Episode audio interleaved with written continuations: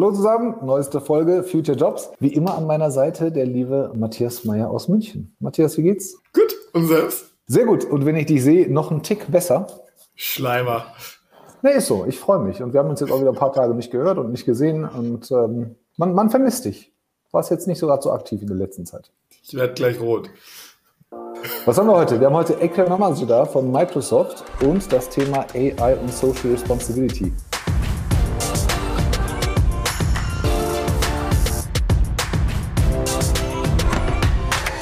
Du als mehr Techie als ich, was hältst du von AI? Ein, ist ein spannendes Thema, vor allem, weil es gar nicht so einfach ist, da eine ordentliche Antwort drauf zu kriegen.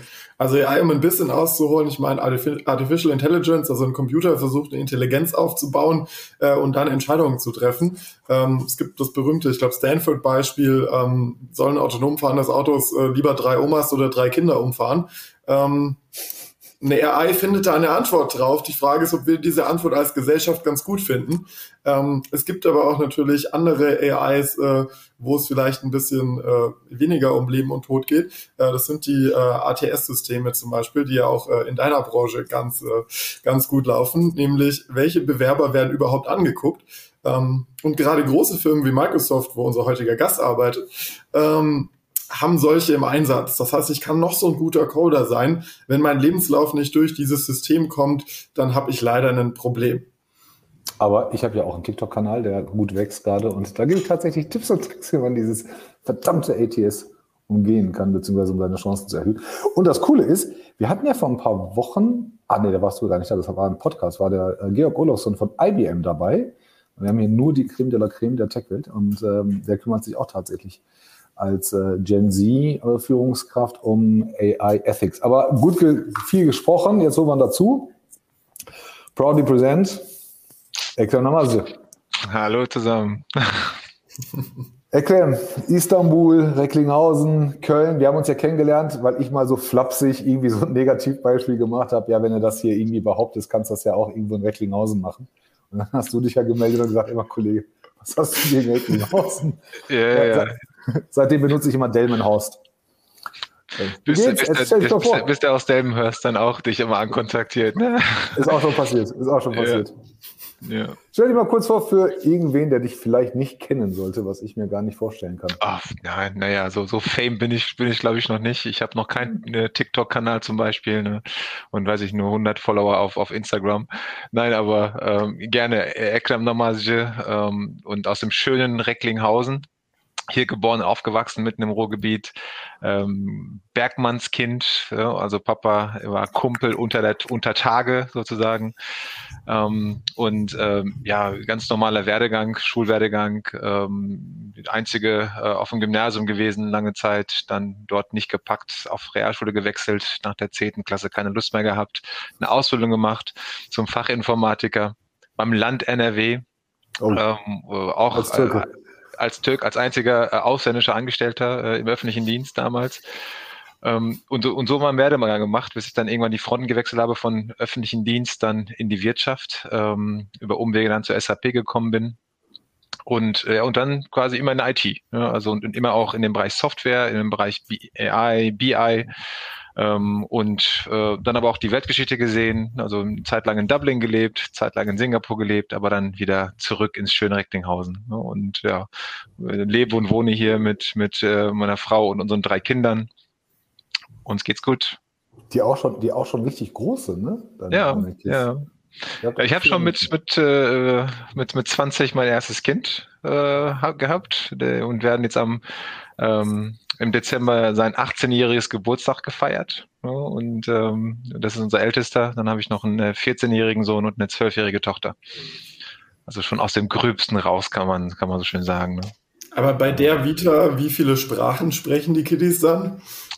Wir, wir haben erst kürzlich, Anfang des Schuljahres, so ein Fun-Video für die Family Group aufgenommen. Äh, und jeder von uns hat dann eine Sprache, also einen Satz in einer Sprache gesagt. Also fünf Sprachen, weil die jetzt auch in der Schule Französisch, meine Tochter Spanisch, mein Sohn, der Älteste macht, hat Italienisch als, als Fremdsprache. Also drei, drei Amtssprachen haben wir bei uns zu Hause. Äh, also ähm, die, die Kinder von Anfang an mit meiner Frau auf Türkisch.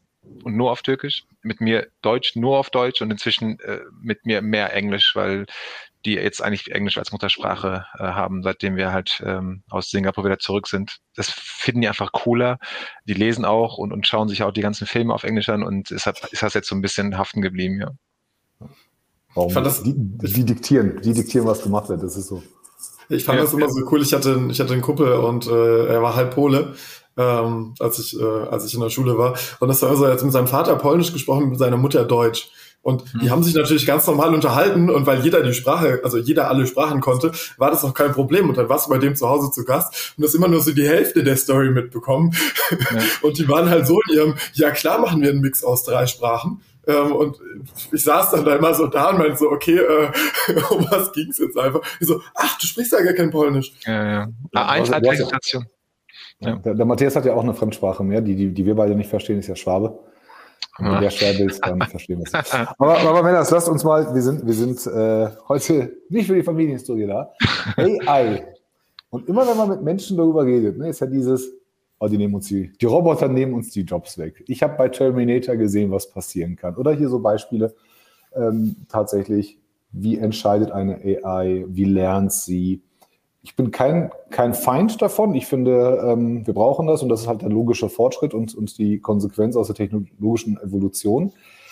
Aber wie kriegt man das gesteuert? Also Georg Olofsson hatte ich ja gesagt von IBM, ähm, der kümmert sich um dieses Thema Ethics.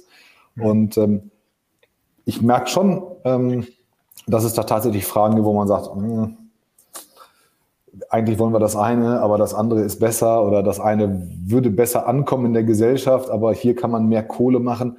Hm. Wie geht man mit solchen feinen Linien überhaupt um und, und vielleicht auch mal so für uns der Überblick, wo stehen wir gerade in Deutschland oder wie weit ist die Technologie, was ist gerade ausrollbar und salonfähig, ähm, was wir nutzen und ohne es vielleicht zu wissen? Hm. Ja, also grundsätzlich finde ich ähm, die, die Angst natürlich total unberechtigt. Ne? Und äh, das ist eigentlich, das hatten wir schon, das ist, kennen wir. Jeder industriellen Revolution gab es immer etwas Neues, was, was Menschen mhm. geholfen hat, erleichtert hat. Aber das, das, was jetzt anders ist, ist der Speed ne? und eben diese, dieser Drang ne? von, von, AI, von, von AI, dass es jetzt wirklich so schnell funktioniert und die Menschen mit dem Wissen nicht hinterherkommen. Ne? Also ne, vorher gab es eine Maschine und dann hat man erstmal die Maschine gelernt und dann Handbücher gelesen und dann wusste der Mensch, wie man die Maschine bedient und sagte, ja klar, das ist jetzt mein Teil und ich bediene, ich bin, ich bin der Meister da drin. In AI kann man das nicht.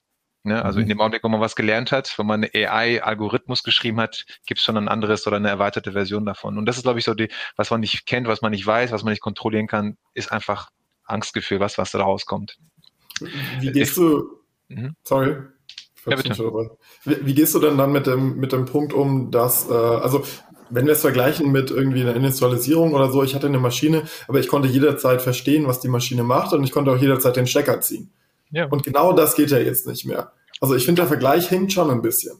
Nee, ich finde, das geht. Also äh, wenn man die KI aufmacht ne, und unter die Motorhaube schaut, sind das äh, Zahlen, Daten, Statistiken, Formeln, Gleichungen, ne, äh, regelbasiert teilweise. Äh, also das sind wirklich alles nachvollziehbare Algorithmus eben aber teilweise sehr komplex und teilweise einfach durch das Datenvolumen und die, die Geschwindigkeit, in der es lernt, in der diese ganzen Formeln sich bewegen und angepasst werden und so weiter, ist das für den Menschen so ein bisschen, oh, es geht mir ein bisschen zu schnell und zack, ist das wieder ah, intransparent und äh, außer Kontrolle, das Gefühl. Heißt, heißt, ja, heißt ja das genau das, was du gerade beschreibst, führt ja dazu, dass, dass die Maschine ja schlauer wird als wir. Ne? Wir verstehen noch gar nicht, was die Maschine da macht und sie hat schon wieder gelernt mhm. äh, und entscheidet natürlich ohne, ohne Charakter, ohne Persönlichkeit, ohne Seele, ähm, ohne Moral, äh, rein anhand von, von Fakten natürlich. Ist das, ist das so eine Sache, wo wir vielleicht ein bisschen mehr Aufklärung brauchen als Menschen? Ich meine. Genau, und, und der Punkt ist toll gerade, genau, du sagtest, entscheidet. Ja. Nee, eigentlich nicht. Genau das darf man ja nicht. Ne? Also man darf keine, keine kritischen Entscheidungen der, der, der AI geben. Ne, man, man sollte wirklich nur die geben, wo man, wo es ohnehin schon klar ist, wo, wo der Mensch sich auch entscheiden würde. Ne? Also das ist genau der, der springende Punkt, wo man sagt, Aber wo ziehst du die Linie? Als, ja, weil, weil genau das unkontrollierbar wird. Ne? Wenn ich dann die, die Tester entscheiden lasse, ähm, ob er jetzt beim, bei den Kindern oder bei den Älteren abbremsen soll, der hat ja keine Ethik in der Tat, der hat keinen Werte gemeint, der hat keine Historie in dem Sinne, sondern er geht auf Fakten und sagt ja, statistisch gesehen äh, haben Kinder höhere Überlebenschancen, deshalb fahre ich die jetzt um. Ja. Oder die Oma wird sowieso nächste Woche sterben, also mache ich, richtig. Mach, es mach ist, ich den Job fertig. Also, richtig. Es ist passiert. erklärbar. Also eine AI wird nie etwas Unerklärbares machen, entscheiden. Es ist immer nachvollziehbar, erklärbar, es ist immer transparent, weil es ist auf Regeln, auf Daten basiert, auf irgendwelche Algorithmen und Modelle basiert. Hm. Aber es liegt wirklich, wir müssen uns Alte aufschlauen, damit wir die Kontrolle über die AI halt kriegen und die AI dementsprechend auch intelligent machen. Also die werden nämlich nicht schlauer sein als wir. Wie, wie, wie geht man denn damit um? Weil ich meine, du bist bei Microsoft äh, Data und AI Lead. Ähm, also im Endeffekt, Microsoft bietet ja auch Datenmodelle an und Microsoft bietet ja auch im Volksmund gesprochen AIs an, die ich dann für mich als meine äh, als Firma nutzen kann. Ähm, ja. So am Ende kann ich ja dann als Kunde von euch relativ gut sagen, jo, also die Engine kam von euch, ihr habt die wohl trainiert, also seid ihr jetzt wohl verantwortlich. Ähm, ich hm. weiß nicht, ob, ob ich als, äh, als Microsoft jetzt jede, äh, jede Verantwortung für jede Entscheidung übernehmen wollen würde, äh, die irgendwo bei irgendwem getroffen wird, äh, der meine AI mit irgendwelchen Daten gefüttert hat, mit denen ich vorher noch nie gearbeitet habe. Ja, fairer Punkt, aber auch das wäre zu fahrlässig, einfach jetzt das, das, äh, die Verantwortung jemand anderes zu geben und sagen, ja, das ist ja deine AI. Nee, ist es nicht. Also was wir bei Microsoft machen, erstens ist es komplett transparent. Das heißt, wir haben als, als erste äh, Softwareanbieter weltweit diese AI-Prinzipien auch eingeführt, ähm, die bestimmte Regulatorien und bestimmte Frameworks, also Fairness, Transparenz, geteilte Verantwortlichkeit, ganz wichtig, wenn wir beim Kundengespräch sind, das ist immer eine geteilte Verantwortlichkeit. Der Algorithmus kommt von uns, Daten kommen von euch und macht das Algorithmus auf, passt es an und entscheidet ihr, wie ihr das in eurem Geschäftsprozess einbindet. Und wenn du sagst, nö, Microsoft, mir gefällt deine kognitiven Services im Bereich Bilderkennung, super duper, go for it, hier sind die Daten, das sind unsere Kunden und ähm, dann ist es auch deine Verantwortung, ne? wenn dann wirklich ähm, farbige Menschen ausgegrenzt werden, weil deine Daten nun mal nicht fair und, und divers sind, dann ist das nicht unser Problem, weil wir liefern dir einen fairen Algorithmus, wo weiße und zum Beispiel farbige Menschen gleichermaßen trainiert worden sind, also mit, mit Daten. Ne? Und das ist dann, wie gesagt, die digitalte Verantwortung, wo wir auch sehr viel Aufklärung betreiben, wo man sagen kann, okay, das ist ein, ein, ein, ein Algorithmus, den du so nutzen kannst, aber nie so nutzen wirst, weil wirklich deine Daten, deine Industrie, deine Geschäftsprozesse sind eben halt eigen und sind sehr individuell. Wie kriegen, wie kriegen wir das denn Ganze so hin, dass wir, dass wir, ich meine, wir können es ja in alle Bereiche ähm, aufteilen und ähm, die Technik ver verstehen die meisten Leute ja nicht, wenn sie nicht damit zu tun haben. Aber es gibt diese, diese soziale Verantwortung, über die wir auch heute sprechen wollen. Wo findest du, macht AI definitiv Sinn? Wo kann sie der Gesellschaft im breiten Sinne helfen? Ähm, also wenn man jetzt mal den, den, das Pendel auf die andere Seite schlägt, warum ich frage, ähm, bei der Frage von, ähm, überfahre ich das Kind oder überfahre ich die Oma? Okay, das ist halt, ist beides Kacke, ja. Ähm, wir als Gesellschaft, als Mensch haben ja schon mit der aktuellen Triage im Krankenhaus das Problem, natürlich, absolut nachvollziehbar, äh, aufgrund von anderen äh, ja, Krankenhausbetten, äh, Intensivstationsbetten und so weiter. Und dann, dann müssen Entscheidungen getroffen. Das geht ja durch die Presse. Das, das macht ja was mit einer Gesellschaft. Ja, das, das, du, du bist ja immer, für irgendeinen wirst du der Buhmann sein, vielleicht gibt es da auch keine richtige Entscheidung, aber wie kriegen wir denn dieses Social in dieses Tech hinein, dass wir sagen, wir müssen, es ist ja nicht die Frage, ob Mensch oder, sondern wie kriegen wir denn dieses Mensch und Tech zusammen hin? Wo müssen, müssten man denn da ansetzen? Genau da, wo, wo der Mensch an seine Grenzen kommt. Im Sinne von, ich gebe dir ein Beispiel, Krankenhaus. Ne? Also wenn ich gerade am OP-Tisch bin und eine Entscheidung treffen muss als Arzt, mhm. ähm, dann kann ich wirklich AI nutzen, der mir dann wirklich simuliert und auf Basis von, von Röntgenbildern der letzten zwei Jahre einen Algorithmus und sagt, diesen Tumor entfernen oder nicht entfernen gefährlich oder nicht gefährlich. Das kann ich als Mensch nie und nimmer alleine machen oder aus, aus in, in der Geschwindigkeit, in der Akkuratität machen. Oder ein Kind hat eine Leseschwäche und ich muss es mit spezifischen Texten trainieren. Das kann man machen. Mit AI geht das 75 Prozent schneller. Das heißt, mit AI kannst du ein Kind, eine Leseschwäche hat, innerhalb von drei Monaten deine Lesefähigkeit erweitern. Okay. Manuell, ohne AI, müsste ich als Lehrer, Lehrerin jedes Mal Texte ausdrucken, geben, gucken, testen, nochmal prüfen, nochmal testen. Das wird gleich zwei Jahre dauern. Und genau das ist der Punkt. Genau da, wo der Mensch an seine Grenzen kommt. Und das ist wirklich, die Grenze ist, ich kann in der Geschwindigkeit das nicht erledigen oder ich kann das in der Breite nicht erledigen. Ich kann das in der Komplexität nicht erledigen. Ich brauche AI, der mich einfach supportet, unterstützt. in was für einem Bereichen auch immer. Das kann einfach sein Big Data, ich, die Datenvolumen ist einfach viel zu viel. Es kann sein Zeit, ich kann das in der Zeit gar nicht äh, ab, abwickeln, er soll das halt sehr schnell simulieren. Es sind verschiedene Möglichkeiten, aber auf jeden Fall ist, ist, ist es am Ende des Tages immer eine Unterstützung. Ne? Und, und da muss da wirklich jeder, jeder Mensch und jeder Prozess selbst entscheiden, wo ist jetzt meine Grenze und was brauche ich jetzt als nächste Stufe. Aber, aber genau hier, also finde ich, macht es ja genau die Herausforderung, weil, also um dein Krankenhausbeispiel zum Beispiel äh, aufzugreifen, ähm, die meisten Medizindaten sind äh, basieren auf ähm, weißen mittelalten, weißen mittelalten Männern. Ähm, das heißt also, man kann dann zwar natürlich sagen, so, ey, der Algorithmus sagt mir so und so aufgrund der Datenlage, ähm, aber diesen Bias, de, den der Algorithmus ja immer haben wird, weil wir die Daten gar nicht haben, um jetzt ähm, ja, neutral eine Entscheidung treffen zu können. Ähm, so, also ich finde, das vermittelt immer eine sehr, sehr trügerische Sicherheit. Ähm, weil entweder hast du die eine Variante, die sagt, der Algorithmus hat gesagt das, ähm, und dann stehst du als Mensch im, in, in dieser Unsicherheit, ähm, ja, stimme ich jetzt dem Algorithmus zu oder nicht? Ähm, oder du kannst halt garantieren, dass der Datensatz halbwegs äh, ist. Und selbst dann muss der Mensch ja noch immer entscheiden. Aber der Mensch kommt in eine sehr komische Situation, weil mhm. er müsste sich ja sonst rechtfertigen, warum er gegen den Algorithmus äh, mhm. entschieden hat. Ähm, und nicht aus dem Bauchgefühl, wird es den Algorithmus nicht geben, dann würde keiner anfangen, die Entscheidung anzuzweifeln. Ja. Ich glaube, ich glaube, ich glaub, genau das ist, das ist der, der, der Kommentar. Ne? Also mhm. wir Menschen machen sowieso Fehler.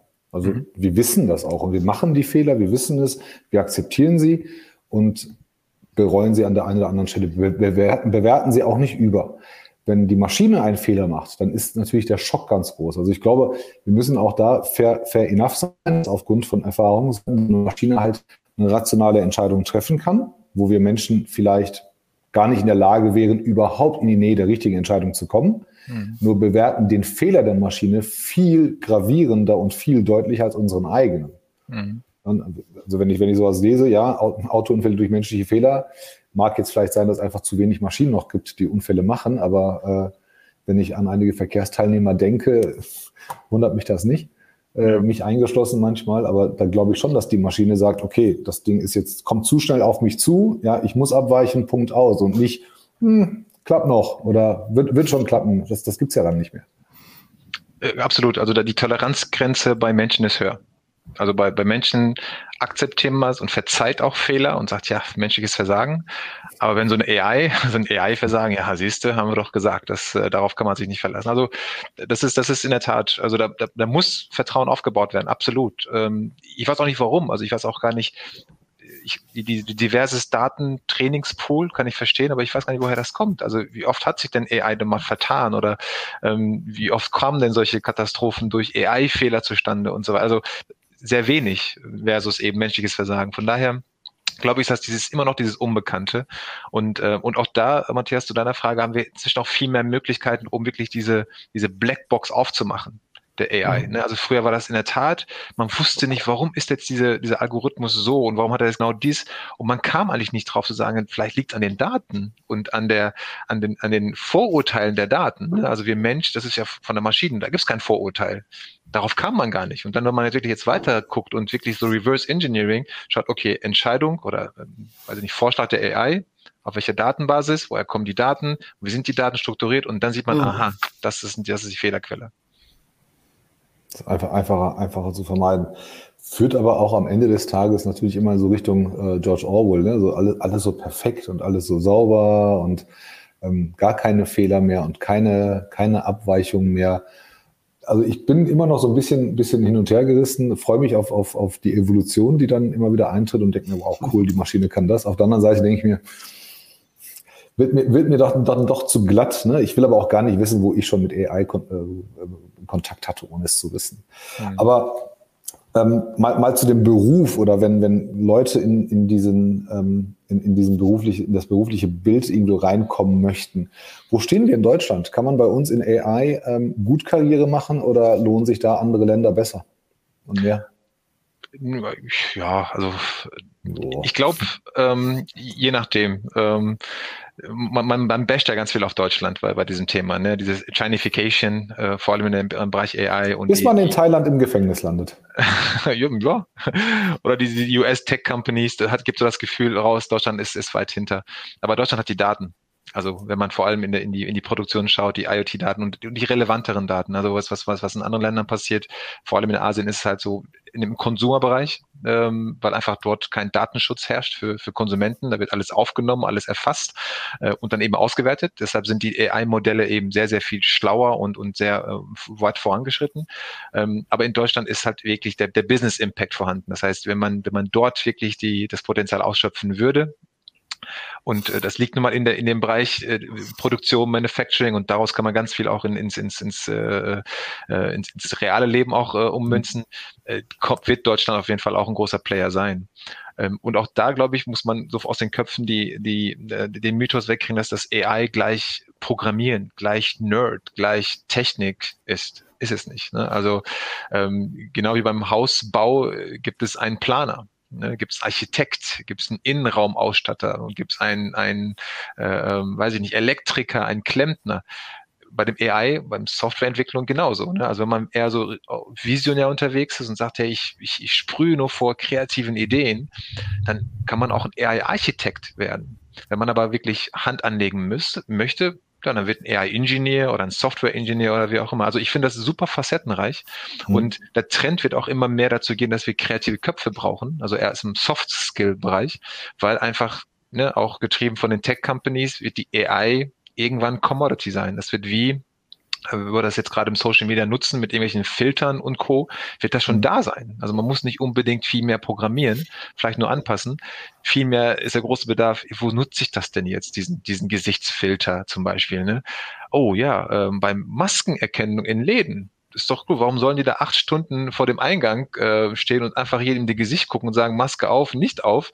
Äh, das ist doch, sorry, das macht doch keiner gerne. Dann lass uns doch eine Kamera reinstellen, der wirklich das, das checkt. Hat auch was mit Gesichtserkennung zu tun. Ob ich das jetzt auf Instagram einen Filter und meine Falten wegkriege oder eben halt die gleichen Algorithmus bisschen abgeändert für, für Maskenerkennung nutze, ist das gleiche. Und genau solche Ideen braucht, braucht die Welt, vor allem in Deutschland. Ähm, datenschutztechnisch, also ist Deutschland auch sehr sensitiv, sensibel, glaube ich, ähm, hat man schon ähm, ganz gute Rahmenbedingungen geschaffen inzwischen, mhm. äh, so dass das eigentlich geklärt ist und eigentlich keine Ausrede mehr da sein soll. Aber jetzt brauchen wir die Talente und die Talente da kann ich halt nur, weil das Thema ja heute Future Jobs ist, wirklich jeden nur anraten zu sagen, hey, äh, weg aus diesem Techie-Welt. Es ist es bei weitem nicht mehr, äh, denn AI und KI, ML wird in jeder Branche, bei jedem Berufsbild ein Riesenthema sein und du kannst immer noch Medizin studieren und was mit AI machen oder ein Lehrer, Lehrerin werden und auch AI nutzen. Ne? Haben wir denn die Leute? Und kriegen wir denn die Leute hier in Deutschland aus den eigenen Reihen oder? Nein, leider nicht. Also in diesem Jahr hat ja die Bitkom gesagt, äh, in Deutschland ähm, fast eine Million ähm, offene Stellen, die nicht besetzt werden. Allein in Deutschland. Hat, macht die Branche sich da auch so ein bisschen gerade zu einfach, weil wenn ich jetzt auf eine Karriereseite von Microsoft zum Beispiel gehe, das liest sich alles sehr technisch. Das liest sich jetzt nicht so, was du mir gerade beschrieben hast, mit so, hey, wir brauchen Innenarchitekten, wir brauchen Maler, ähm, oder wir brauchen Visionäre, die irgendwie Nicht? das Haus auch mal rund bauen. Äh, das liest sich für mich alles extrem technisch, extrem abgeschlossener Masterabschluss in, äh, in IT, irgendwie nur ja, Top-Tier. So, so irgendeinen Filter brauchst du ja. Natürlich brauche ich irgendeinen Filter, aber damit kriege ich halt die Leute, die jetzt schon darin arbeiten und nicht die Leute, die er gerade beschrieben hat. Deswegen aber Matthias, also, ja, du hast recht. Ähm, es ändert aber sich. Aber es gibt, es gibt ja, auch, ja. es gibt ja auch die Skill All Launch Event, gibt's ja auch, äh, wo man, wo man Skills aufbauen kann. Also gleichzeitig, ähm, ne, also ist, glaube ich, das eine ist, glaube ich, der Wunsch. Ne? Also das und das und das brauchen wir sowieso mit den Skills würden wir sofort nehmen. Und dann ist, glaube ich, das andere Spektrum, dass man dann sagt, und wenn du das nicht hast, dann haben wir aber hier Möglichkeiten, wie wir dich äh, weiterentwickeln können. Ja, äh, also ähm, so wir, sieht wir das zumindest für mich aus. Ja, äh, absolut. Also wir, wir haben diese, dieses Spannungsfeld zwischen den modernen HR-Lern und, und Menschen, die aus dem Fach kommen. Und da würde ich euch auch auf jeden Fall sehen, die sagen Skills over Degree. Vermute ich mal, genau. dass, dass, dass, genau. dass das euer, euer Credo ist, ne? Also gut vermutet. Aber auf der anderen Seite ähm, sitzt da so ein, ein, ein, ein Fach, eine Führungskraft, ähm, der für seine Verhältnisse sehr kundenorientiert ist und nur deutsche Kunden betreut und dort reinschreibt, Deutsch als, als Sprache erforderlich. Und schubs hast du deine ganz viele Talente als Beispiel weg. Oder der sagt, ja, ich kann doch jetzt nicht irgendeinen Realschulabsolventen zu meinem Kunden schicken. Ja, mindestens Bachelor Degree. So, und, und da sind wir gerade in, in, der, in diesem Spannungsbogen, wo, wo wir, also jeder Tech-Company hat, hat äh, immer weichere Kriterien, weil einfach der Bedarf viel, viel höher wird. Wir können uns gar nicht mehr erlauben zu sagen, wir setzen harte Kriterien, sondern, also ich seit Jahren schon als Hiring Manager schaue mir keine CVs mehr an, grundsätzlich. Mhm. Ich rede mit der Person und klar checke ich den CV noch am Ende, aber das ist meistens ein, ein Match. Also es kann, kommt selten vor, dass einer wirklich Weltklasse ist, ähm, rhetorisch und seine Story super erzählt und sein CV total schlecht ist. Was ist überhaupt schlecht? Ne? Nach welcher Definition ist eine andere Frage. Aber ähm, da, dahin geht der Trend hin. Und auch die Stories von äh, Elon Musk, von, von Jack Ma, von Bill Gates, die ja alle keine, keine großen äh, Harvard-Absolventen sind, das bringt so ein Mindset-Change. Aber wir sind da noch nicht. Ich glaube, HR ist da schon sehr, sehr weit. Aber wir müssen halt in die Führungskräfte in Unternehmen, und da hat es ganz viel mit Unternehmenskultur zu tun, dass einfach diese Stellenausschreibungen, die zu 70, 80 Prozent von den Hiring-Managern geschrieben werden, ähm, einfach ähm, diese Sachen nicht mehr, nicht mehr drin haben. Und dann öffnet man natürlich auch den, den Talentpool für alle anderen. Das, was du da gerade beschreibst, ist ja ungefähr so ein bisschen dein Werdegang. Ne, der war jetzt nicht, nicht geradlinig. Du hast jetzt vielleicht Glück gehabt, ähm, vielleicht auch die richtigen, also es ist ja immer so ein bisschen Timing, ein bisschen richtiger Zeitpunkt, ähm, richtiger Ort. Jetzt ähm, sind wir beide ein bisschen, ein bisschen länger im Berufsleben. Da war der Need auch ein bisschen was anderes. Jetzt haben wir heute, wir beide ähm, sind jetzt, haben nicht die deutschen Eltern Thomas und Lisa Meyer, sondern äh, mit Namazjon Çınar haben wir eine andere Historie. Wenn wir jetzt beide in der Türkei wären oder in Indien oder woanders und sagen, ich kann das alles. Ich bringe noch mehr mit als das, was die, was die verlangen. Und habe vielleicht nur den Zugang nicht oder, oder habe nicht das Gefühl, dass, dass meine Deutschkenntnisse im B1-Level ausreichen. Was machen wir? Also diese Brücke zu Menschen, die, die müssen wir ja schlagen. Also mit, mit allen politischen, gesellschaftlichen Herausforderungen, die wir gerade haben, ähm, kommen wir ja nicht drum herum, in den nächsten 15, 15 Jahren einfach mhm. mal unsere Türen viel weiter aufzumachen. Jetzt, ich will gar nicht das Thema Flüchtlinge und sowas, gar, darum geht's gar nicht. Aber wir brauchen halt ausländische Fach- und Führungskräfte. Und es gibt nun mal Länder, vor ein paar Wochen war der Eugen Thyssen da, der sagt, also in der Mathematik sind wir eigentlich in Deutschland hinten weit. Also alle russischen Länder bilden mathematisch richtig gute Talente aus. Nur wir machen denen die Tür nicht auf. Und wenn wir das machen würden, wären wir viel weiter. Und das Gleiche gilt auch für Tech, das Gleiche gilt auch für Coding, das Gleiche gilt auch für ML und so weiter. Wie kriegen wir diese Brücke? Wie kriegen wir das, das geschlossen äh, oder, oder, oder, oder verbunden, dass wir, dass wir einen besseren Austausch haben und ähm, auch beidseitig davon profitieren können? Ja, äh, super schwierige Frage. Also eine Methode ist wirklich, ähm, solche Geschichten mehr zu erzählen.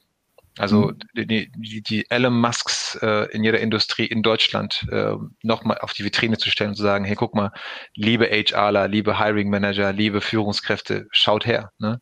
Ihr verpasst so eine Chance unter Umständen, ähm, wenn ihr halt einfach sehr hart ähm, auf, auf eure Kriterien Wert legt.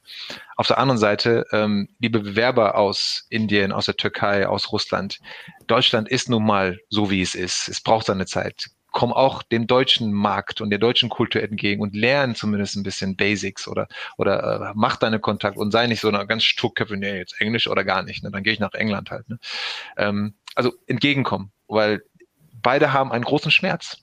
Also ich, ich warte nur, bis der erste Hidden Champion Mittelständler in Deutschland äh, pleite geht, weil er dann sagt, Leute, ich habe keine Talente bekommen hier in meinen Hoch-Ostwestfalen oder tiefen Sauerland kann, konnte nicht Innovation vorantreiben, konnte Technologie nicht vorantreiben und jetzt bin ich weg vom Fenster. Ne? Und, und das will man ja nicht. Ne? Und, und große Konzerne, War of Talents, muss man auch nicht erzählen. Ne? Also die reden schon von Krieg. Also so schlimm ist es.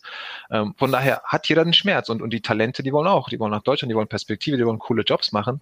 Und ja, dann lass doch einen gemeinsamen Nenner finden. Und dieser Kompromiss kann wirklich sein, dass jeder ein Stück weit sich entgegenkommt und sagt, hey, ich öffne mich, werde diverser, wirklich, wirklich diverser und nicht Mann, mhm. Frau oder mal jemand mit Kopftuch oder mit, mit schwarzen Haaren, sondern wirklich diverser. Äh, da gibt es auch ganz viele Methoden und Techniken inzwischen, so mit, mit Tandems und, und Co. Und auf der anderen Seite auch wirklich die Talente schon mit, mit Mentorship, mit Role Models schon briefen und sagen, guck mal hier, du musst dich schon ein Stück weit anpassen. Ne? Also nicht komplett dich verändern und assimilieren, aber doch schon auf, auf diese Besonderheiten eingehen. Und das ist die einzige Lösung. Und ich glaube, deshalb habe hab ich, also finde ich super, dass wir gerade digitale Transformation haben. Ich finde super, dass wir Covid hatten, weil das einfach jetzt gerade so ein bisschen, ähm, jeder hat so sein, seine Interesse, ne? Und auch wenn man nicht will, muss man irgendwo, ne? Also das, das zwingt einen so ein bisschen zum Glück. Und Die ich glaube, das Erkenntnisse erfahren. Ja, genau, genau. Und äh, ich glaube deshalb, äh, es hat eine Riesenchance, die wir jetzt gerade nutzen können. Und dieser Fachkräftemangel in der Tat wird nicht, wird nicht besser.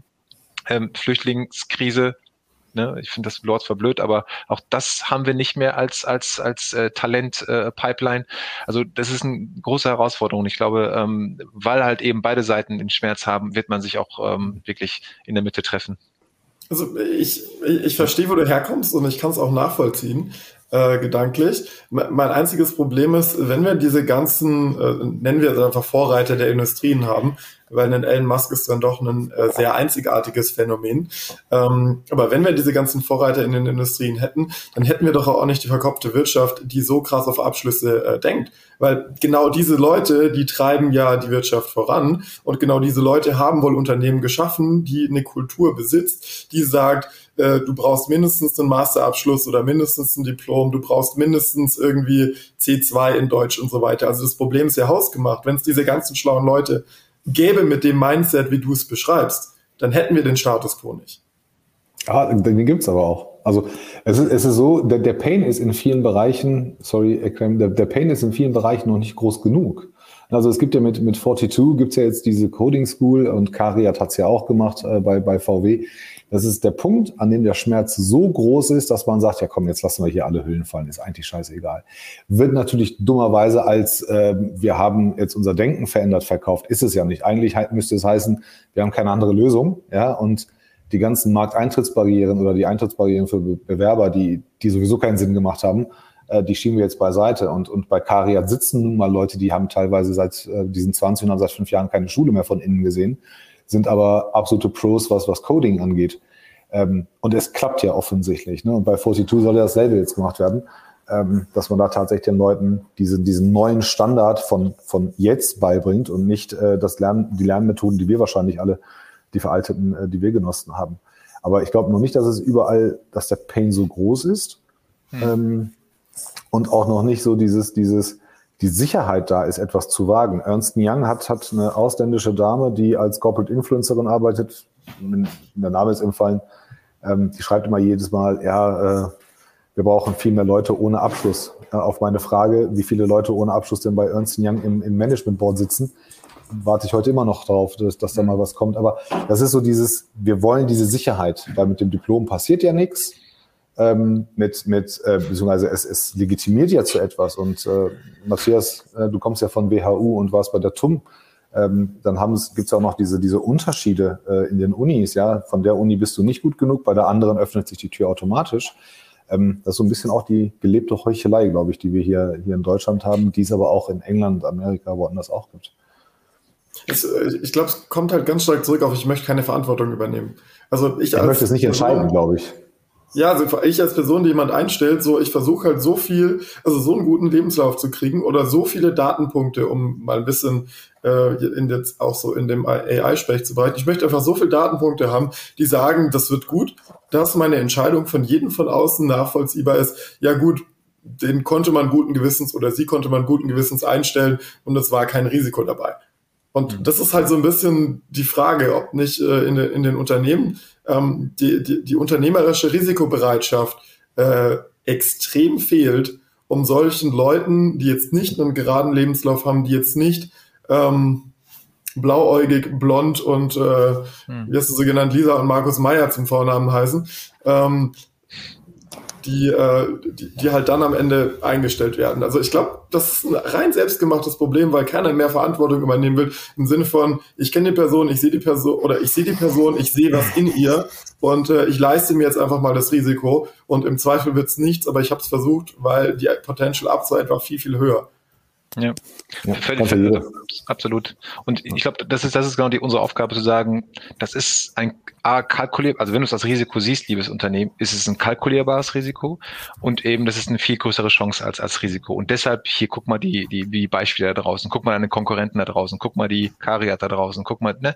Also ich glaube, da müssen wir halt weit, weiterhin und auch die, die Erkenntnis schaffen, okay, Master, Bachelor ist halt nur eine gefühlte Sicherheit, die du hast. Und das ist halt nun mal in der, in der alten industrialisierten Welt war das halt nun mal so, ja, da, da hat es was gebracht und das hat auch wirklich ein Qualitätsmerkmal gehabt, aber wir sind halt in einer digitalen Welt, genauso wie, wie, wie die Banker halt keine Anzüge mehr anziehen, genauso wie ich nicht mehr im Office arbeite, hat sich auch das geändert, braucht man eben kein Master oder Diplom für gewisse, gewisse Jobgruppen. Und das ist genau das, wo wir halt mehr in die Köpfe reingehen müssen. Aber ich bin da guter Dinge, dass wir, dass wir das auch schaffen.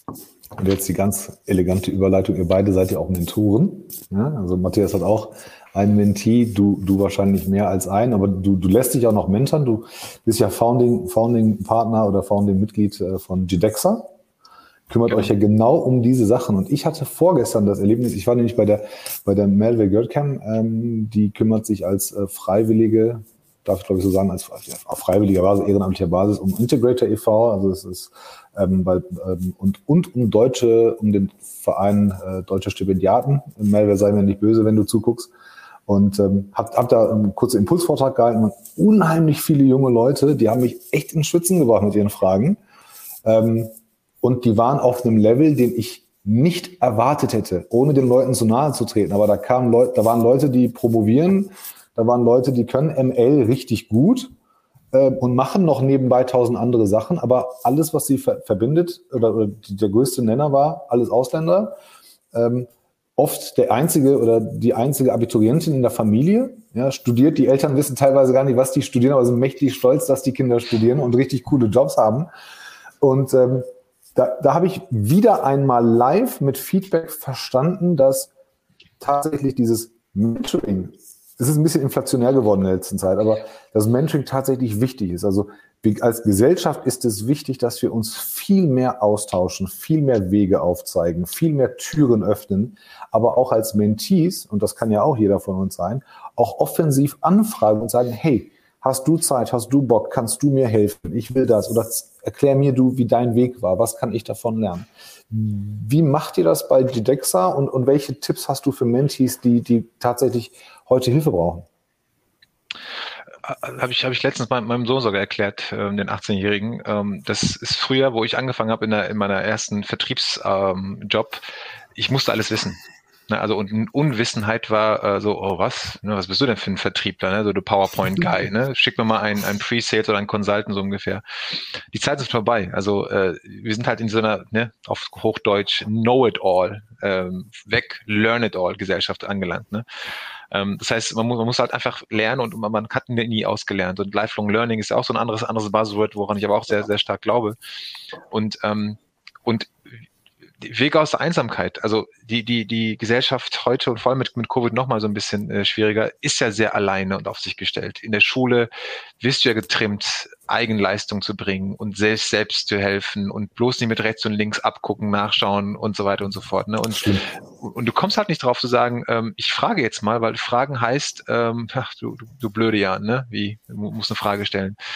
Und ich glaube, das ist das Erste, wo man wirklich äh, im Elternhaus schon anfangen muss, natürlich frag, frag und frag, weil je, auch Will Smith hat so eine Motivation Speech, was, was viral geht in sozialen Medien, wo er sagt, seid sicher, dass die Fragestellung, die du hast, irgendjemand irgendwo schon mal ge gelöst hat. Und dazu gibt es irgendein Buch, was geschrieben ist.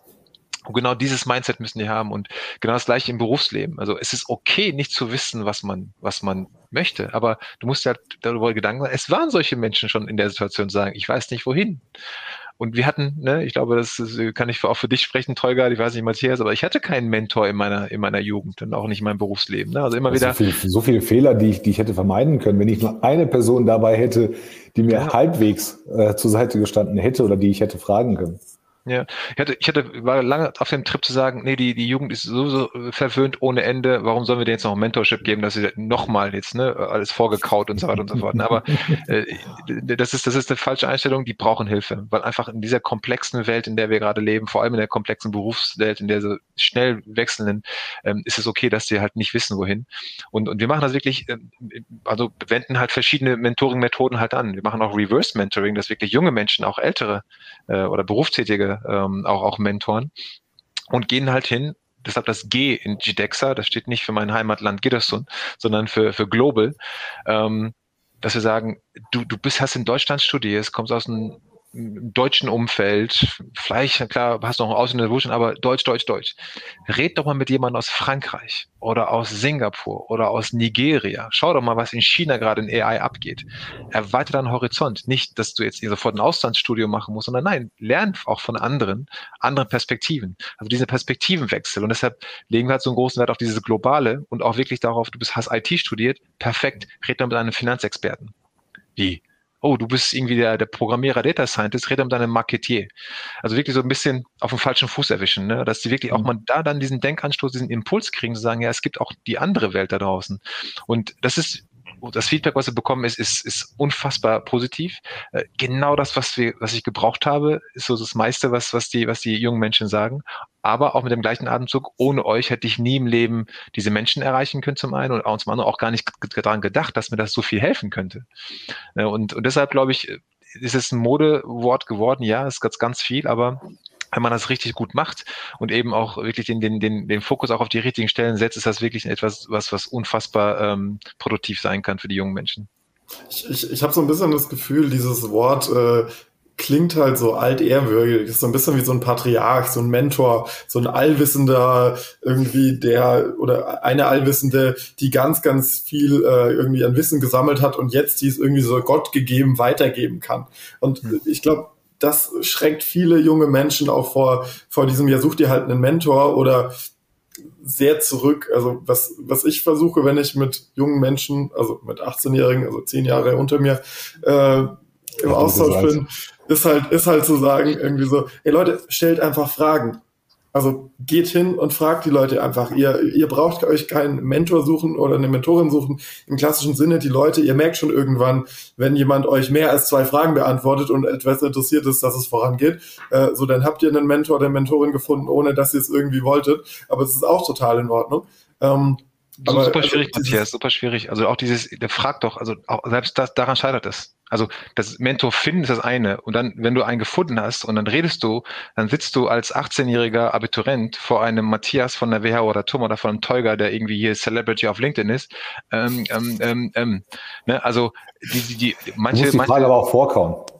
Nee, nee, also du musst, du musst ja halt wirklich äh, mentorable machen. Also so nennen wir das, mentorable. Also bist du überhaupt mentorable. Das heißt, du kriegst vorher so ein kleines Onboarding, du kriegst vorher so, so ein kleines Mini-Workshop, eine Masterclass nach dem Motto, also der Mentor ist eben nicht dieser Allwissende, sondern das ist wirklich dein, deine Inspirationsquelle. Hör dir die Geschichte an, frag nach den Failures und nach den Fuck-Ups, den die Person hatte, ne? Und nicht nach dem, boah, Tolga, wie hast du es geschafft, so erfolgreich zu sein? Ja, da guck auf LinkedIn, guck auf YouTube, da hat er genug seine Story erzählt. Ne? Das, darum geht's eigentlich nicht, sondern wirklich darum, dass du sein, seine Geschichte auf dich irgendwie inspirieren lässt. Und da brauchen viele echt ähm, die helfende Hand. Eben einfach so ein Mentoring-Matching, das klingt total einfach, aber unsere Erfahrung, wir machen über, über 1000 Mentoring-Sessions pro Jahr äh, in 23 Ländern. Also wir haben da wirklich verschiedene Perspektiven und ähm, Abitur ist ganz schlimm. Also eigentlich muss man schon so da früh anfangen, also 16, 17, 18, weil das ist genau die Berufsorientierungs- und Studienorientierungsphase. Aber unfassbar, also wie, wie, wie schüchtern und wie zurückhaltend und eingeschüchtert auch diese, diese jungen Menschen sind. Da müssen wir so ein bisschen ähm, anschubsen und so wirklich äh, die auch dazu, dazu vorbereiten, so, eine, so, ein, so ein Angebot auch anzunehmen.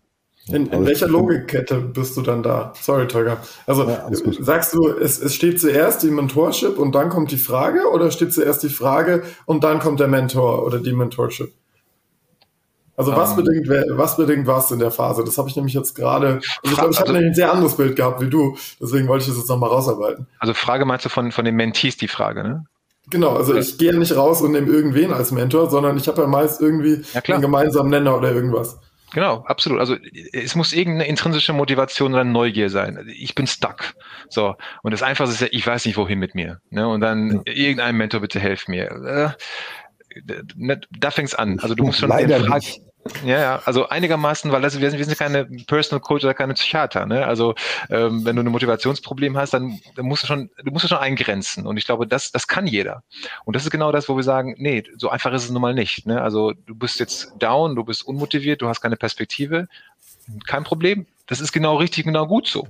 Jetzt bist du unten. Aber guck mal, überleg mal, schau dir mal das an. TEDx Talks, Motivational Talks, dies, das, dann kommt so langsam und dann kannst du dein Problem nicht eingrenzen nach dem Motto, ja, Motivation liegt nicht daran, dass ich das Falsche studiert habe. Ah, okay, dann rede mit dem, weil der hat das Gleiche erlebt. Oder dann, guck mal, der hat auch das Gleiche studiert. Und dann kannst du langsam einen Mentor eingrenzen und dann auch wirklich das erste Gespräch machen. Ähm, und dann sind die auch in der Lage, wirklich dann äh, Fragen zu stellen, also qualitativ gute Fragen zu stellen, anstatt zu sagen, boah, Tolga, hilf mir mal jetzt raus. Weil dann bist du wirklich der Gottfaser in dem Augenblick, als die Mutter kommt, ich helfe dich aus der Patsche jetzt. Ne? Mit, mit sakraler Musik im Hintergrund und dem Heiligenschein. Ja. Aber wie mache ich das jetzt als junger Mensch, der heute vielleicht zuguckt? Also ich rufe dich an, ich kontaktiere dich. Was passiert dann mit mir? Ich sage dir, Ekrem, ich komme nicht mehr weiter, ich bin an dem Punkt. Ähm, habe schon links und rechts gefragt, habe auch vielleicht nicht die Antworten gekriegt, die mir, die mir helfen. Mhm. Und was passiert bei dir? Zahle ich dafür Geld? Zum Beispiel. Antidepressiva erstmal und dann äh, Taschentücher. Nein, Spaß beiseite. Also erstens kost komplett kostenlos, weil die Dexa e.V. Also, ist ein gemeinnütziger Verein. So, das heißt, ähm, du gehst auf unsere Homepage. Da gibt's eine Global Mentorship Liste. Da siehst du die ganzen mhm.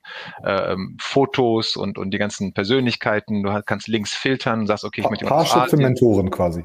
Ja, genau. Kannst, kannst du nennen. Also wirklich. Alle elf Minuten. so ungefähr. Das können, das können wir echt als Claim benutzen. Aber wenn du schon weißt, dann, dann wählst du quasi dein, deine Filter aus und sagst, ich möchte was im Data Science Bereich machen. Weil da haben wir haben ganz viele zum Beispiel. Aber auch das ist ähm, Champions League. Musst du nicht. Du kannst einfach nur uns eine E-Mail schreiben, ich möchte ein Mentorship. Und dann machen wir mit dir ein Onboarding. Das machen wir sowieso. Das heißt, wir fragen also so eine Skill Gap Analyse. Ne? Also wir machen das sehr viel inzwischen auch automatisiert mit, mit den Fragestellungen. Aber wir, wir wirklich, wir reden mit den Menschen und sagen, okay, warum bist du eigentlich hier? Warum möchtest du ein Mentorship? Wo möchtest du hin? Wo stehst du gerade? Und, und, und, und, und. Und dann machen wir ein Matching. Das heißt, dann sagen wir, boah, weißt du was, Tolga ist der Richtige für dich. Oder nee, Matthias. Oder beide. Ne? Und, und dann kriegst, kriegen die Mentoren eine Anfrage, ein kurzes Briefing. Hey, der Ekrem, der hat da und da Probleme, möchte da und da und du bist hier der, die, die, der, der Mentor-Request. Hast du Zeit? Wann hast du Zeit? Dann bringen wir euch zusammen. Okay, äh, das, heißt, hm? das, heißt, das heißt, Schritt für Schritt wird, wird mein Problem, ich sag mal, auf, auf, auf die Basics runtergebrochen und herauskristallisiert und dann kriegt man kriegt man halt Hilfe und wenn sich daraus was anderes ergibt, dann, also ich muss nicht bei einem Mentor bleiben, ja, Nein. ich kann, das heißt, das heißt, wenn der was rausarbeitet ähm, und sagt, oh, der Matthias hat das gleiche erlebt, was du gerade jetzt gemacht hast, ähm, dann kann ich, dann kann ich da auch wandern. Also ich muss eigentlich nur, ich muss mich eigentlich nur einmal bei euch melden, mir, genau. mir meine Wünsche und meiner, meiner Situation klar werden, dann melde ich genau. mich bei euch und dann habe ich schon die Sicherheit, dass am Ende des Tages ein gutes Ergebnis rauskommt.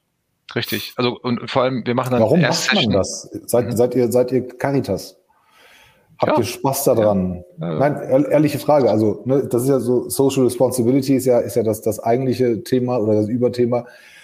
Mach, kann man das nur mit Menschen machen, die da wirklich Spaß haben und sagen, ich will so ein bisschen was zurückgeben oder ähm, sagen, ich hatte so viel Fuck-ups in meinem Leben, ich möchte nicht, dass andere Menschen dasselbe erleben. Ähm, ich möchte, möchte da unterstützen. Sind das alles, sag mal, Gutmenschen? Absolut. Also eine Mischung aus allem. Also wirklich ähm, Erfahrung, eigener Schmerz, Leidensdruck. Also meine Story kennt man ja inzwischen auf LinkedIn, ne? Vom von äh, Gastarbeiterkind ohne Abitur zum CEO ne? mit mit MBA. Ähm, ich habe das wirklich durchgekämpft, mein mein mein Bildungsweg und Karriere. Ne? Und deshalb will ich einfach die Geschichte zurückgeben zum einen und zum anderen auch wirklich auch andere motivieren zu sagen, hey, auch ohne Studium, also, jetzt, also aus meiner Sicht kannst du wirklich groß, groß Karriere machen. Aber äh, es ist wirklich so, also aus der sozialen äh, Idee heraus zu sagen, wir möchten helfen, genauso wie, wie wir Flüchtlingen helfen möchten, armen Menschen helfen möchten, kranken Menschen helfen möchten, möchten wir diese ich sage mal jetzt ganz grob, perspektivlose Jugend eine Perspektive geben. Ne? Ähm, und die Mentoren wiederum, dann, dann findet man auf dem Weg auch Gleichgesinnte.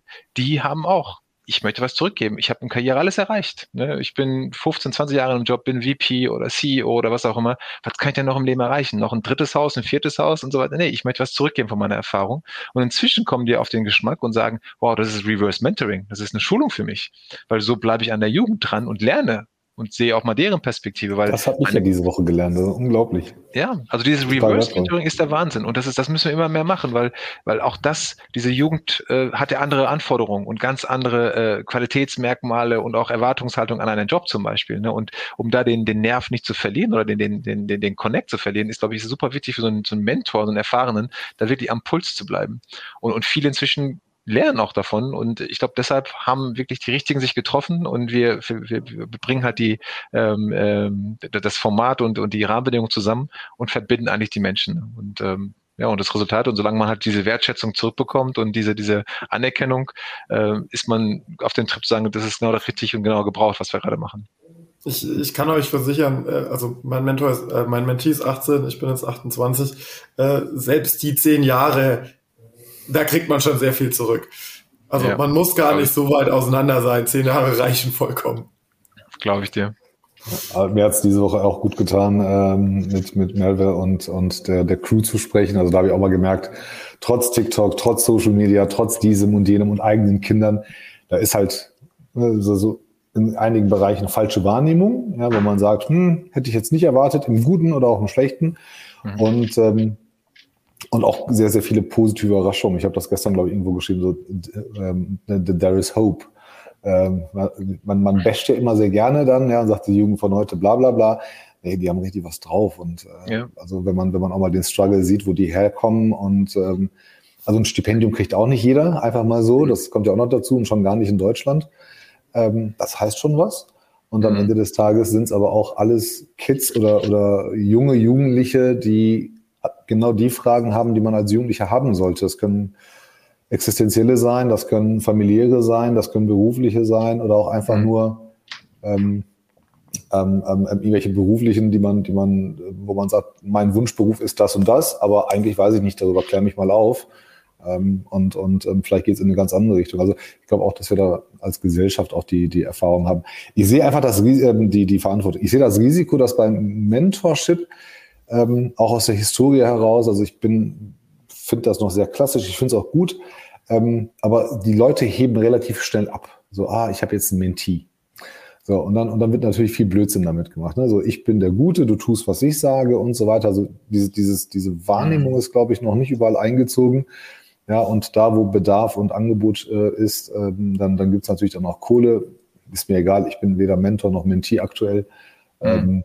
Aber, aber ich finde es halt gut, dass es, dass es for free ist, dass es Leute sind, die aus der Wirtschaft kommen oder aus dem aktiven Leben und tatsächlich auch, auch, ich sag mal, positiven Lobbyismus machen können, vielleicht auch hier und da die Tür aufmachen können. Wie lange dauert denn so ein, so ein durchschnittliches Mentoring, was ihr so habt? Ähm, also unsere Mentoren sind alle äh, handgepickt, äh, übrigens, Tolga. Also weil man kennt solche Stories, ne? Also ein sehr erfahrener, gestandener Senior und dann so ein Junior Fanboy, Fangirl. Also das nutzen auch wirklich leider Gottes viele auch aus anscheinend. Ähm, aber deshalb sind wir vertrauensvolle Menschen auch bei uns in dem Mentorship-Programm drin.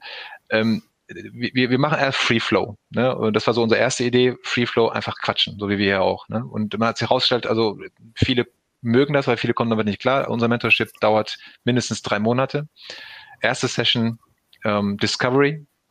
Passt die Chemie? Mag ich den Teuger? Kommen wir miteinander klar? Lachen wir zusammen? Also, weil Mentorship ist auch fast Friendship, ne, irgendwo, weil ich muss mich eröffnen. Ne? Ich muss ja mhm. sagen, boah, Teuger, ich, ich pack das nicht, ich schaff das nicht, ich bin unmotiviert. Oder ich sagte, ich habe nächste Woche eine Gehaltsverhandlung und äh, soll ich jetzt nach 60 oder 80 fragen?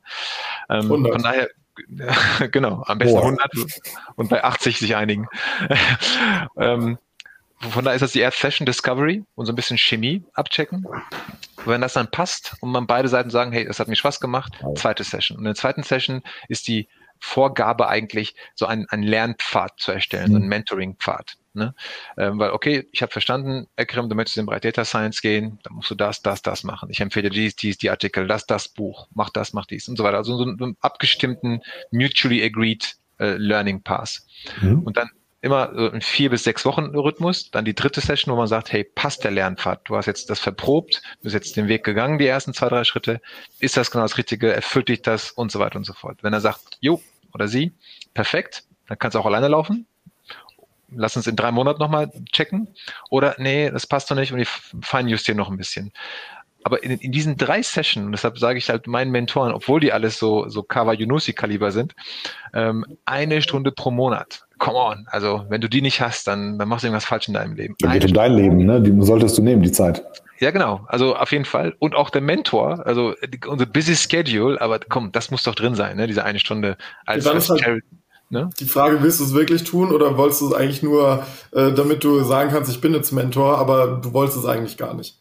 Deshalb handgepickt, Matthias. Das, das, kannst du nie, du kannst ja nie in die, in die Köpfe reinschauen. Deshalb sind alle, wir haben jetzt äh, 95 Mentoren.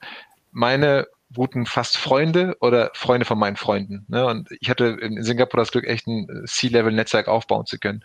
Ähm, ich weiß ganz genau, die machen das nicht aus Marketing. Viele erwähnen das auch nirgendwo. Ne? Und viele sagen auch, muss ich echt auf der Homepage aufgelistet sein? Ich will es eigentlich ne, nicht so öffentlich machen. Das sind wirklich Menschen, die das aus Überzeugung machen, die wirklich helfen wollen und nicht aus Self-Branding, Self-Marketing-Gesichtspunkten. Aber auch das gibt es, ähm, leider Gottes muss man einfach das Risiko auch teilweise aufnehmen, wenn du wirklich so ein Mentorenprogramm machst, wo du auch anonyme Mentoren reinlässt. Das haben wir bis jetzt noch nicht gemacht, wollen uns auch so ein bisschen dagegen wehren. Das heißt, alle Menschen, die da sind, die sind bekannt, ne? also ähm, auch privat bekannt und äh, ganz sicher, dass die wirklich helfen wollen und nicht irgendwie so tun, als ob. Aber wenn ich jetzt Fanboy bin und ich habe so einen Zielmentor, Darf ich mir den aussuchen oder, ja. oder entscheidet dieses Onboarding am Ende des Tages, äh, wer mein genau. Mentor sein soll? Also wir wollen auch, wie gesagt, immer Mindset, ihr seid schon verwöhnt, liebe Jugend, ne? aber mach du doch mal selber und, und äh, such, also das ist auch Grundvoraussetzung. Nach dem Onboarding sagen wir, jetzt hast du mal das kennengelernt, such dir mal eine Top 3 Wunschliste und gib uns ein Executive Briefing dazu. Warum möchtest du mit Teugasch? Welche Fragen und welche Themen möchtest du mit ihm sprechen? Drei Zeilen. Schreib das. Das ist okay. so ein erster, erster kleiner Mini-Test. Okay. Du, willst, du glaubst gar nicht, wie viele da schon absteigen. Und man noch wochenlang nichts mehr hört von denen. Ne? Das ist schon, schon, zu viel Aufwand für die. Ne? Aber das, das machen wir. Ähm, keine Garantie, dass du wirklich diesen Mentor bekommst, weil das hängt mit ganz vielen Faktoren auch, auch auf die Verfügbarkeit von den Mentoren ab. Aber mhm. wir sagen das schon. Und damit wir auch so ein bisschen erkennen können, wie committed ist diese Person und wie, wie viel Zeit investieren die eigentlich da rein. Aber ähm, das Matching ist super wichtig. Also und deshalb machen wir da so eine Mischung aus Profiling, Matching, semi-automatisiert, Onboarding, so ein bisschen halt ähm, die Signale von den, von den Mentees zu nehmen und dann kommt, glaube ich, ein ganz gutes Matching dabei raus.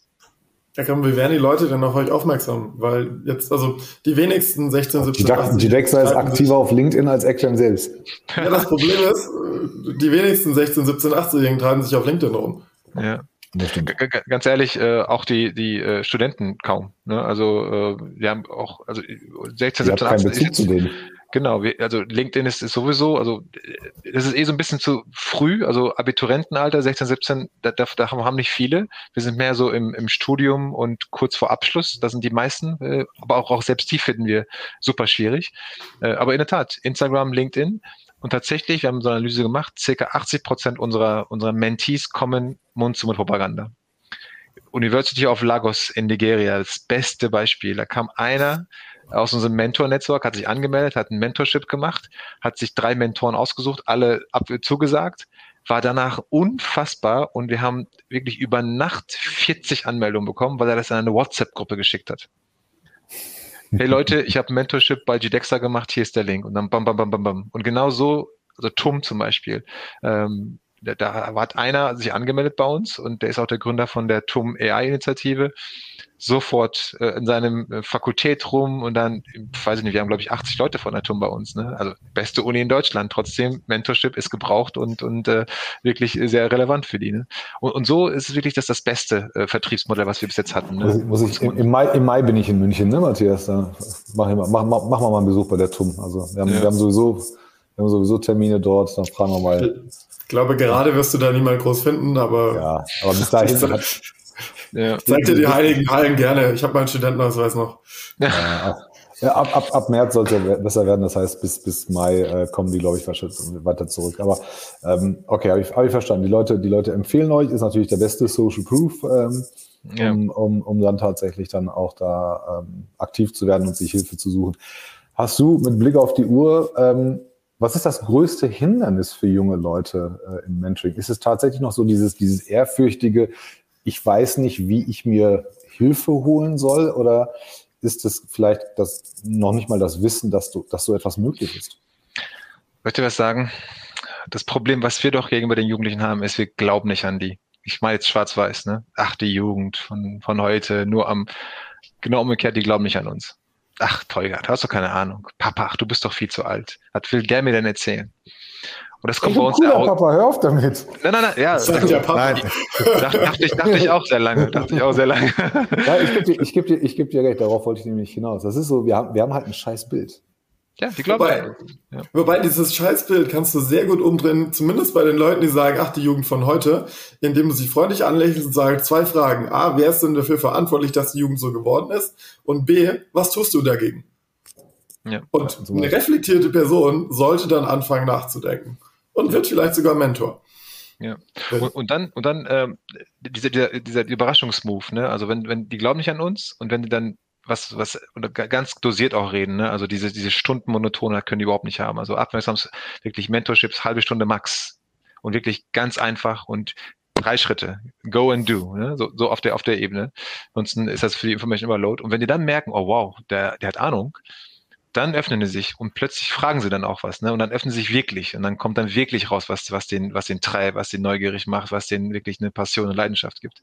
Aber das ist, das ist der Knackpunkt. Der Glaube, dass, dass ein älterer, vermeintlich erfahrener, der ja schon alles im Leben hat, den, den geht's ja super einfach und das ist ja der alte Generation, der kennt ja meine Probleme nicht und so weiter, dass, dass die einen helfen können. Und wenn man das geknackt hat, dann hat man wirklich diesen Match auch zwischen den Generationen geschafft und dann entsteht was richtig Tolles.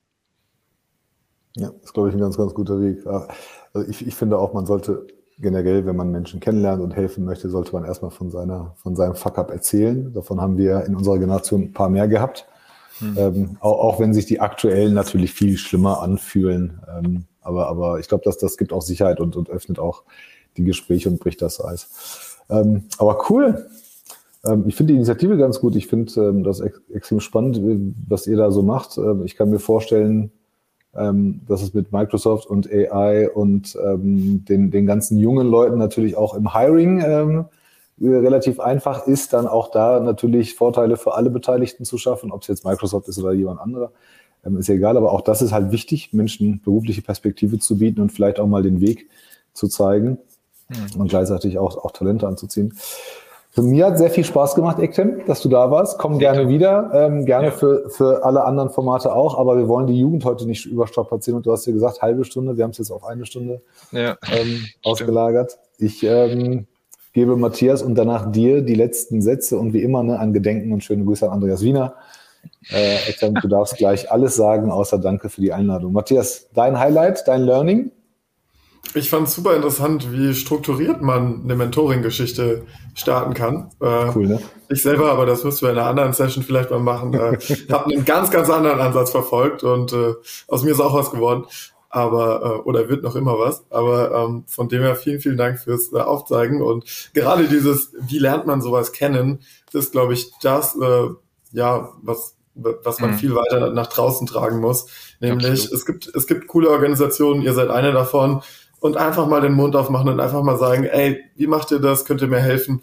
Ist halt so, diese Frage kostet nichts. Ja. Außer vielleicht zwei Minuten der eigenen Lebenszeit. Und äh, das, also diesen kleinen Push, dass man den weiter nach draußen bringt, das, das finde ich super wertvoll. Absolut. Und ich glaube, damit kann ich, ähm, kann ich auch das abschließen, indem ich sage, ähm, jeder, der das zuschaut, bis zum Ende, das ist ja schon äh, harter Tobak, eine Stunde, zwei, ähm, jeder hat Superpower. Und ich glaube, ähm, die, die, die Jugend, äh, die jungen Menschen, jungen Talente, die haben Grips, die haben Power, die haben wirklich vieles in sich. Und das müssen wir einfach nur raus, herausholen. Und ich glaube, jeder von uns, der im Berufsleben steht, ich glaube, das sind die meisten der Zuschauer, wir haben eine Superpower, wir haben eine Geschichte und äh, wir sollten das nicht kleinreden, egal was für eine Geschichte das ist. Es muss nicht immer die, die krasse Geschichte sein oder die wirklich durchgeboxt von den Straßen hoch in die Vorstandsetagen. Nein, also ähm, egal wie groß, wie klein die Geschichte ist, es wird inspirierend sein. Genau, es, es wird inspirierend sein für die Jugend, weil die haben noch gar keine Geschichte. Ne, die, die, die schreiben gerade ihre Geschichte. Und jeder muss eine große schreiben. Von daher kann ich nur jeden auffordern, fangt in eurer Umgebung an, ähm, mit Kindern, mit Verwandten, mit Studenten, mit wer auch immer. Ähm, fragt äh, nach deren Leidenschaft, ähm, versucht die zu wirklich menschlich und sehr sage ich mal, spontan zu mentoren, bis hin zu wirklich sich engagieren in ein Mentorship-Programm. Es gibt ganz, ganz viele davon. Und das wäre quasi meine Einladung und, und Aufforderung an alle, wirklich Wissen zu teilen und was zurückzugeben an, an die Jugend. Cool. Und für alle anderen, äh, wer mit Ekrem nicht verlinkt ist oder verbunden, schreibt ihm per LinkedIn. Äh, der Junge antwortet sehr schnell und nimmt ja. sich auch gerne die Zeit. Weiß ich aus eigener Erfahrung, so haben wir jetzt auch kennengelernt. Vielen Dank. Ekrem bleibt noch ein paar Minuten und wir machen zu und allen einen schönen Tag. Ciao, ciao.